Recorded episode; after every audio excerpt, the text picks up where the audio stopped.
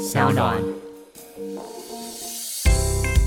大家好，我是蔡瑞山，我是张铁志，欢迎收听青鸟 Search。未来我们每隔两周在青鸟的脸书专业直播，每周三会更新 Podcast，提供大家线上收听。在每集的节目当中，我们会邀请作家来谈谈自己的作品，也会针对不同主题推荐大家书单。欢迎大家订阅，让我们一起享受阅读的美好。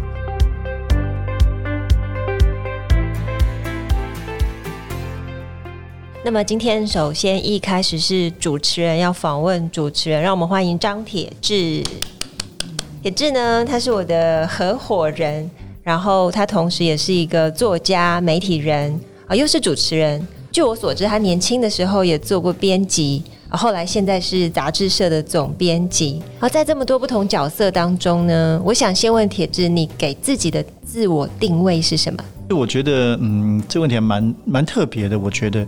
故事可以讲很久，因为从大学时候开始，当时参加学运社团，然后念一些文艺的东西，其实就立定一个志向，就相信思想理念。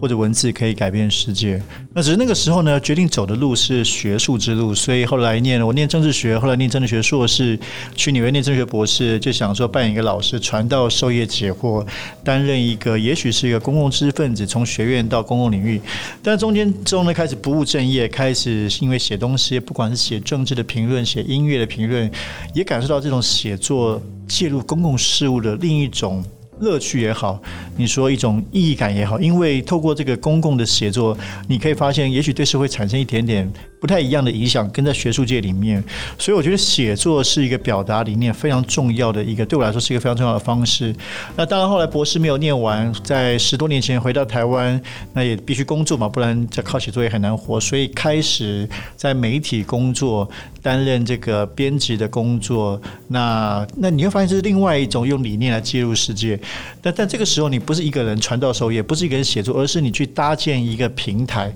邀请更多的人。这些人不管是写作者、是摄影师、是设计师、是插画，大家有一些共同的理念，然后在你所搭建这个平台，不管它是纸媒还是网络，那可以传递一些我们所相信的理念。所以我觉得现在对我来说，可能包括跟珊珊这几年合作这个书店，也是一种方式。它形式不一样，做书店，可是我觉得我们都是一个价值的传递者。那我觉得这是比较是我希望做的一个定位吧，特别从最早从学术界希望把知识带给更多这个公众。那我觉得一直希望，不管是透过媒体、透过写作、透过书店，其实都希望是这样的传递者的角色。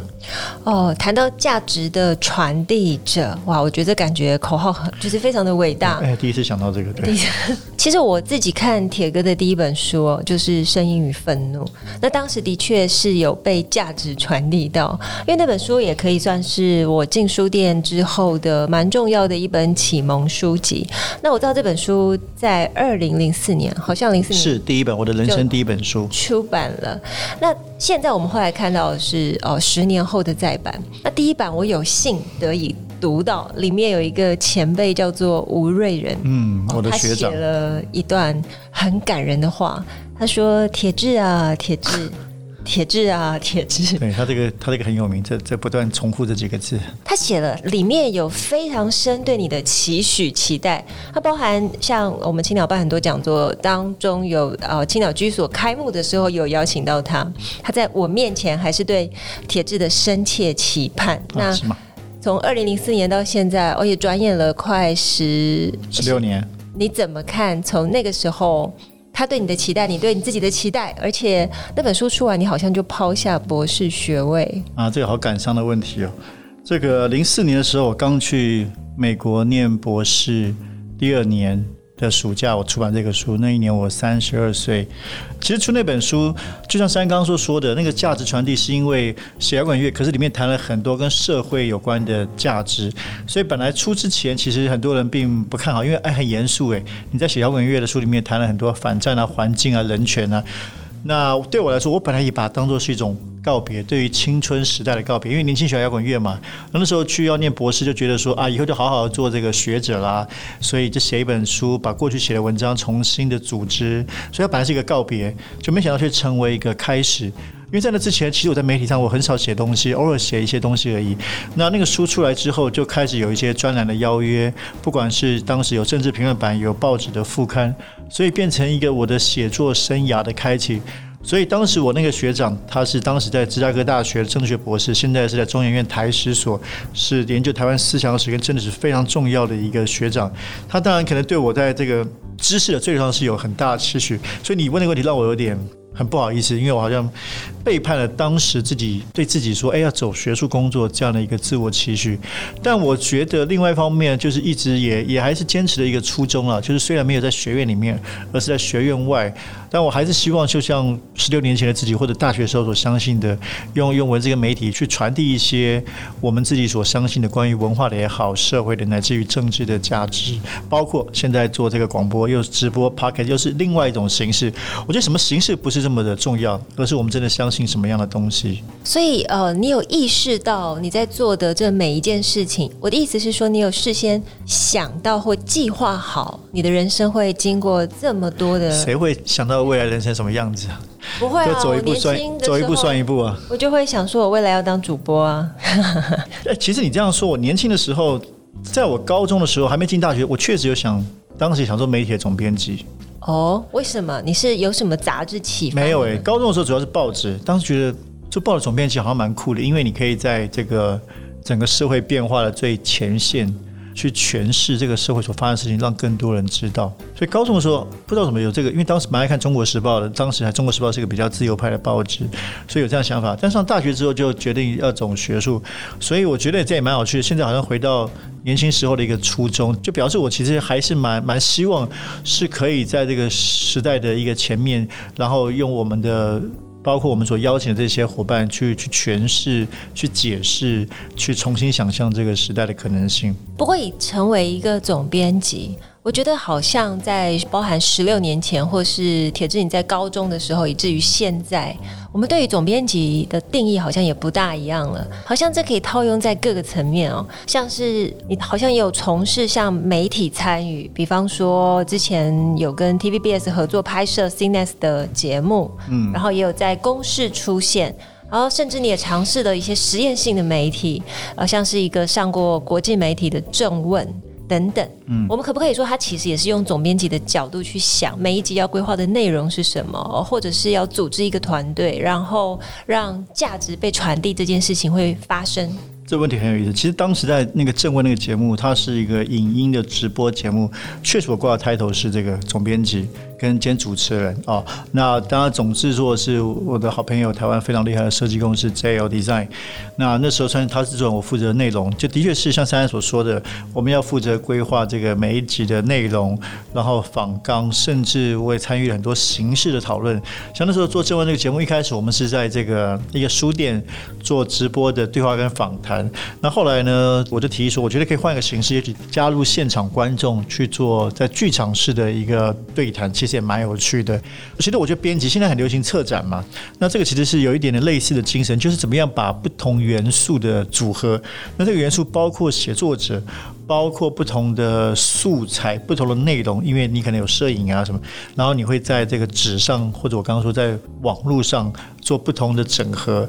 把它变成一个很有系统的、很犀利的、可以切入时代的一个刀子吧。所以我觉得这个是编辑在做的工作。好，那么以大家想象的总编辑，我们知道你待过两岸三地都非常知名的号外啊，然后也参与创办《彭博商业周刊》，你怎么看待这些跨国的经历呢？其实我觉得也蛮蛮幸运的啦，就是二零一二年，当时接到这个邀请，就香港这个号外杂志的老板来邀请我去香港，当时当然自己是非常的惶恐哦，因为又不熟悉广东话，对香港不算熟悉。虽然有保持对他的关注，可是我觉得也很幸运，自己还一直都蛮喜欢冒险的，就是说，也许喜欢摇滚乐吧，所以我觉得有一个冒险精神在，觉得就去试试看啊。那因为号外在香港是一个非常非常。著名的，甚至是很多人认为他曾经在八零年代是界定了香港的精神、香港品味。所以今天一个台湾人有机会去去，不要说捣乱啊，去重新颠覆、重新定义这个刊物跟香港的关系，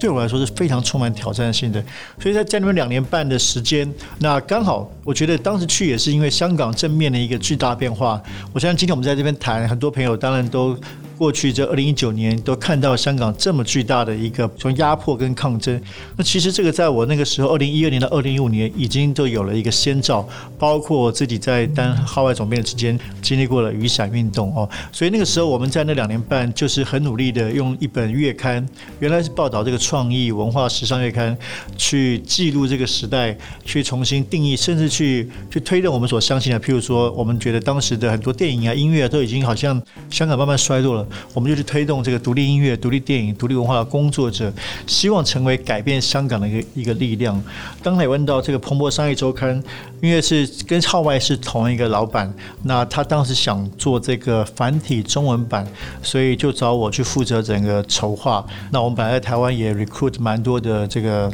优秀的人才，后来就是变成台湾跟香港共做一本繁体中文版。那我在前期担任这个实质的主编，后来因为我毕竟这个财经不是我真正的专业，而且还要兼做号外，那我们就邀请到真正的总编辑，我就在这个杂志担任总主笔。这个是我觉得也是一个蛮重要的训练，因为当时彭博我就觉得很有趣的一件事情是，如果各位有机会看过国外，你发现 Bloomberg Business Week 这个长得非常的酷。它的设计的美学都是很特别，可是它是非常扎实的、深度的新闻报道。那时候对我来说是非常大的启发，包括号外。当时我就开始更有意识的在想说，美学设计如何可以结合一个深度报道的内容？因为常常我们会觉得说，啊，这个东西很酷，很有 style，它未必有好的内容。那好的内容的这个媒体可能就觉得比较比较老派，比较严肃。所以对我来说，视觉传达设计如何成为你跟读者沟通的工具，从那个时候对我来说影响一直蛮深的。所以号外不只对铁志你影响很深，其实对我也影响蛮深的。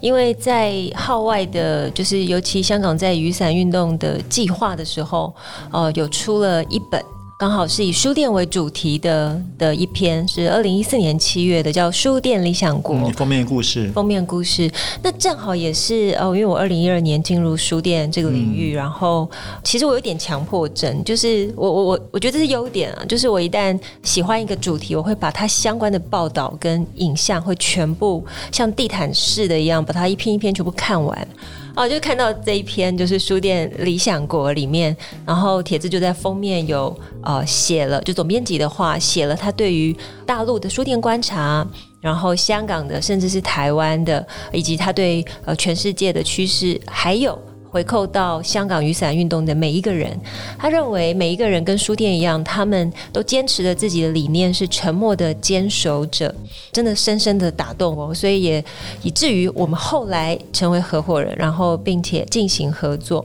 所以接下来我要谈比较害羞一点的，就是我跟铁志成为合伙人的经过，就是从书店计划，从二零一五年。春夏之际，我们认识到现在也整整六年了。我想先问铁志，你为什么会对书店有兴趣？爱书啊，这个很简单啊，从小爱书嘛。我们都是书店养大的孩子。那最近，包括最近敦南成品要结束了，我接受访谈也在谈说，敦南诚品对我来说，在九十年代成长的时候，它是非常重要的。我说是知识的游乐园哦，游乐园是因为我们就常去那边混啊、约会啊、晃荡啊。但是看书对我们来说是非常重要，当时诚品扮演重要角色。那包括当时在台大附近的唐山都是。那这几年更是如此，台湾各种这个很棒的、美好的独立书店。包括我自己去国外旅游，一定都是会去看书店。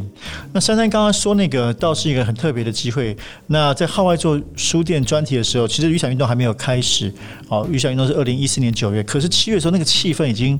很浓厚，大家觉得山雨欲来。那香港呢？就像后来，包括现在所面对的问题，大家觉得那个来自这个远方的压迫越来越严重，所以其实人心惶惶。那这个是我们刚才珊珊讲那句话“沉默坚守者”的一个背景。那放在台前的一个关于书店业的背景，就是说香港人大家知道，就是哎，大家觉得香港书店很辛苦。那包括香港的租金很贵，所以呢，香港人每年七月书展就是上百万的人，非常非常的多。那时候我就觉得说，大家不能够只有书展才去买书啊。其实香港有很多很有特色的书店，可能这个植附在这个巨大的城市的不同的角落，希望把这些书店让更多人。看到哦。因为我在整个香港做香港做号外时，就是希望去挖掘香港这种没有被发掘到的文化的能量，所以当时做了这个题目，那就没想到，就当时会打动一个在台湾的一个女孩，从此改变了台湾的书店的生态。呃，是，就是我。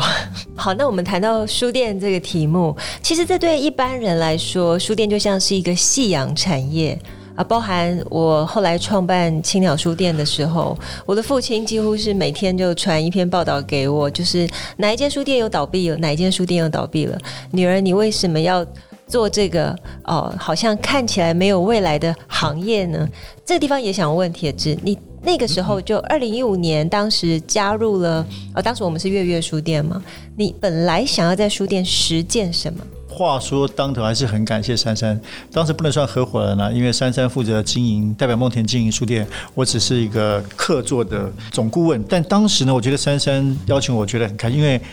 我刚刚说过嘛，从小喜欢书店，爱书的人谁不希望自己可以住在书店里面，可以守护这个书店？但没有什么机会啊。所以珊珊跟我介绍，那个时候在松烟园区的月月书店是一个非常美丽的建筑，一个木造的房子。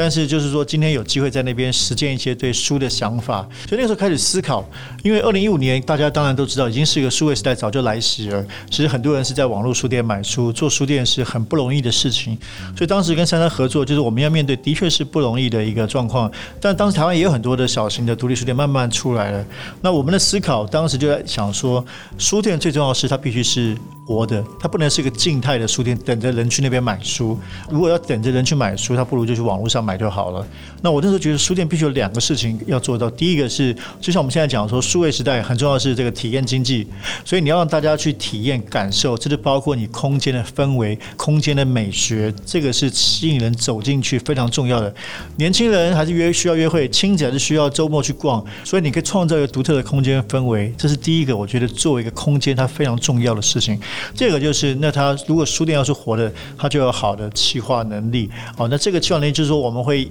当时就举办了很多的活动，包括用自己在文化界的很多的朋友，像这个现在已经非常有名的，那时候好像也是珊珊介绍了吧？其实现在是好朋友大师，比如设计大师方旭中，就帮我们办了这个设计跟阅读的四场讲座哦。那请请游志为旅游界的达人帮我们办旅游跟文学讲座，因为你还是要扣到阅读这件事情，我不想变成只是 lifestyle，我觉得还是扣到阅读跟写作，所以我们就邀请的是不同的人。那平常我们自己也策划很多的活动，同时也很认真的去服务不同出版社。来这边做新书出借的场地，我希望让这里当时跟珊珊提，就是说我们希望让这里变成一个新的思想文化创作的一个园地，这当然是一个梦想了。可是后来的确在那这个短短的半年哦，第一个半年其实就有非常多的活动，每个月甚至应该有二十场，夜夜晚上都不同的活动，是一个非常美好的经验。那我觉得也谢谢珊珊，因为当时也透过珊珊，我们当时比如说开始有很多的朋友开始知道我们、认识我们，那也去努力找了各种的，比如商业上的支持，透过商业上支持，让这些文化活动得以发生。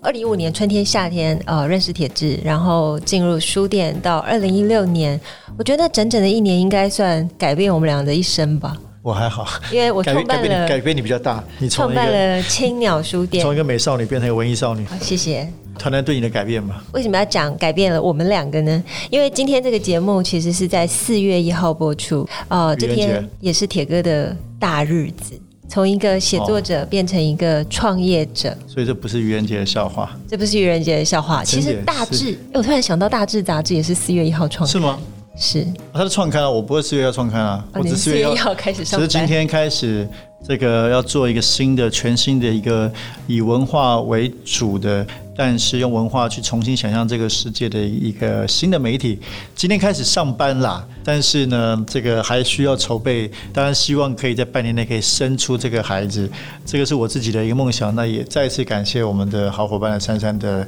支持，来有勇气来参与这样一个冒险的旅程。这个下次再谈，还是现在还没有什么成果吗？我们来谈谈，就是你从一个写作者变成一个创业家，没有创业家啊，创业家，你拿出自己大部分的积蓄来办一个，呃，现在可以说是非常严峻环境里面的的一个新媒体，你怎么看待这件事情呢？这个疫情如此黑暗，全世界经济都垮了，还充满新媒体，就跟上岸这个节目一样有勇气啊！这个真的现在可能言之过早，只能先跟大家说，请大家要要期待。简单说，我觉得就是我相信所有的人，包括今天我们在这边聊做书店，什么都一样，我们都在做内容嘛，其实都希望做好的内容。那虽然大家觉得说啊，好像大家越来越不读书，不喜欢读长的文章，喜欢轻薄短小的讯息，然后媒体上充满了各种的很多，说实话，不管是电子媒体啊、报纸啊，就很多。意义并不那么大的一些资讯，太多太多的杂音，但我觉得真的好的内容还是人们所渴望的。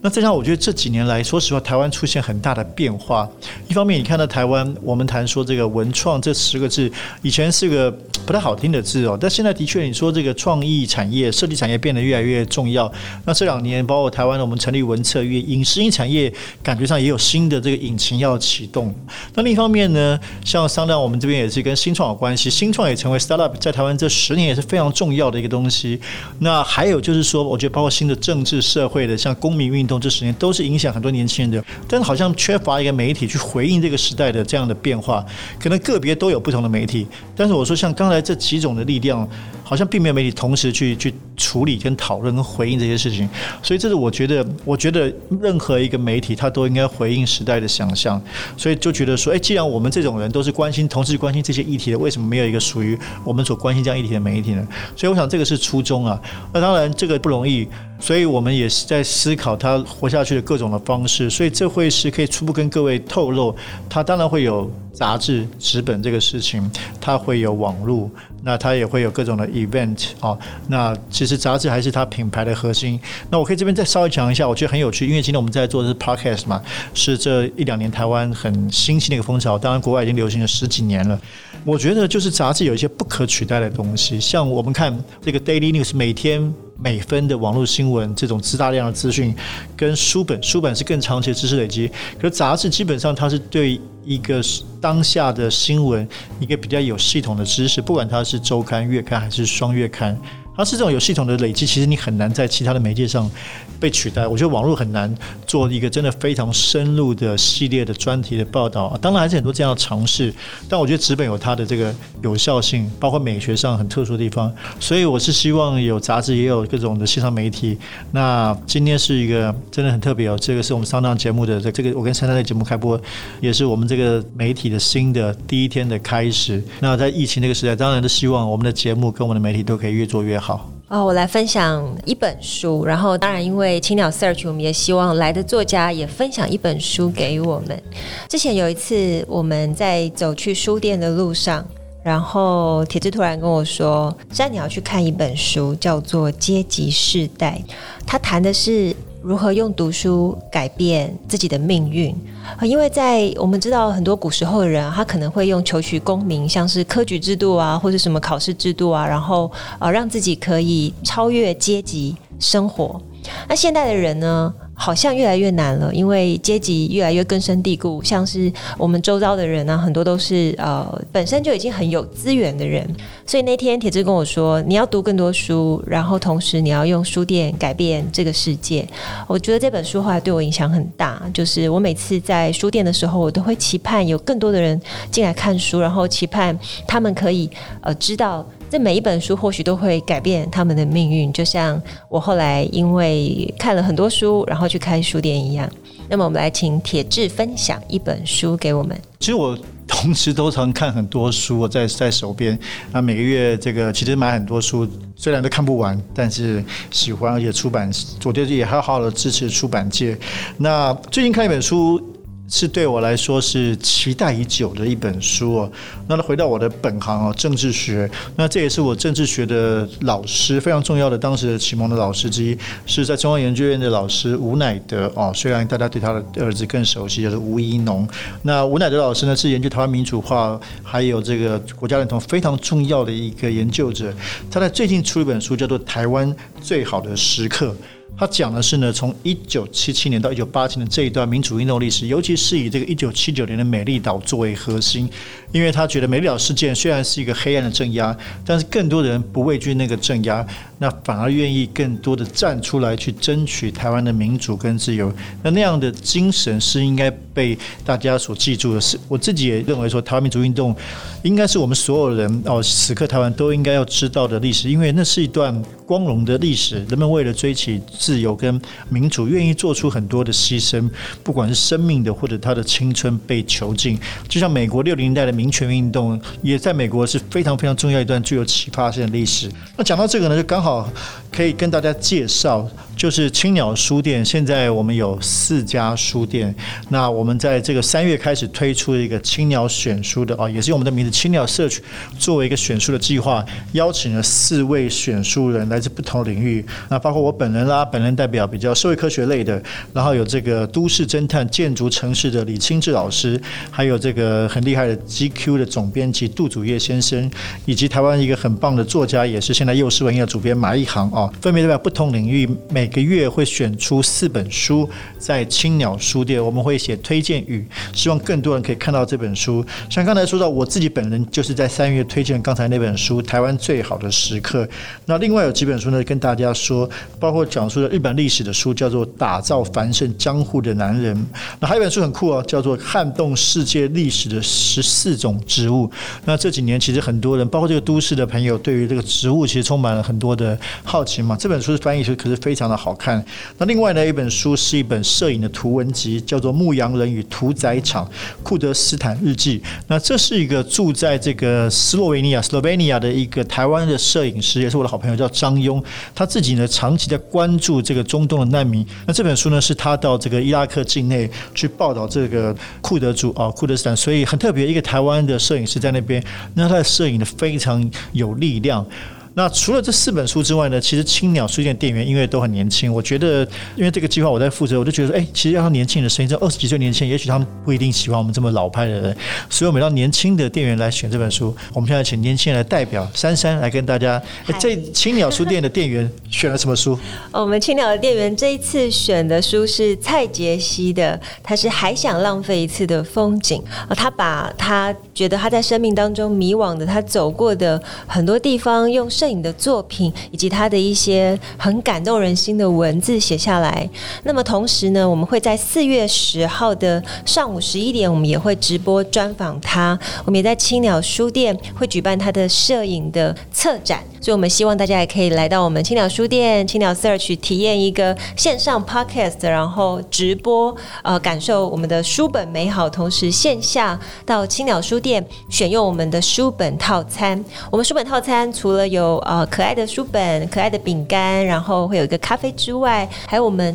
精心为大家设计的书评，就是我们由我们选书院的四位老师呃选出来的书的呃原因都会告诉大家，希望大家一个月可以至少读五本书，至少读五本还蛮多的，至少买五本书哦，大家不一定看得完，但是买书放在旁边，我相信你就会觉得很满足、很充实。对，就会像蔡杰西一样，写在青春之后来挥霍跟自省的一个成长的旅程。那么今天是我们的第一集，我们接下来的呃每一集当中，我们都会分享书本给大家，同时也会介绍呃台湾的作家跟新的作品。然后我是蔡瑞山，我是张铁志。总之要这个知道最新的好书，就锁定青鸟 Search 就对了。对，如果你喜欢这个节目，记得在 SoundOn Apple Podcast、Spotify 还有 Podcast 的收听平台上点选订阅。我们下周三平台见，然后周五线上见，拜拜。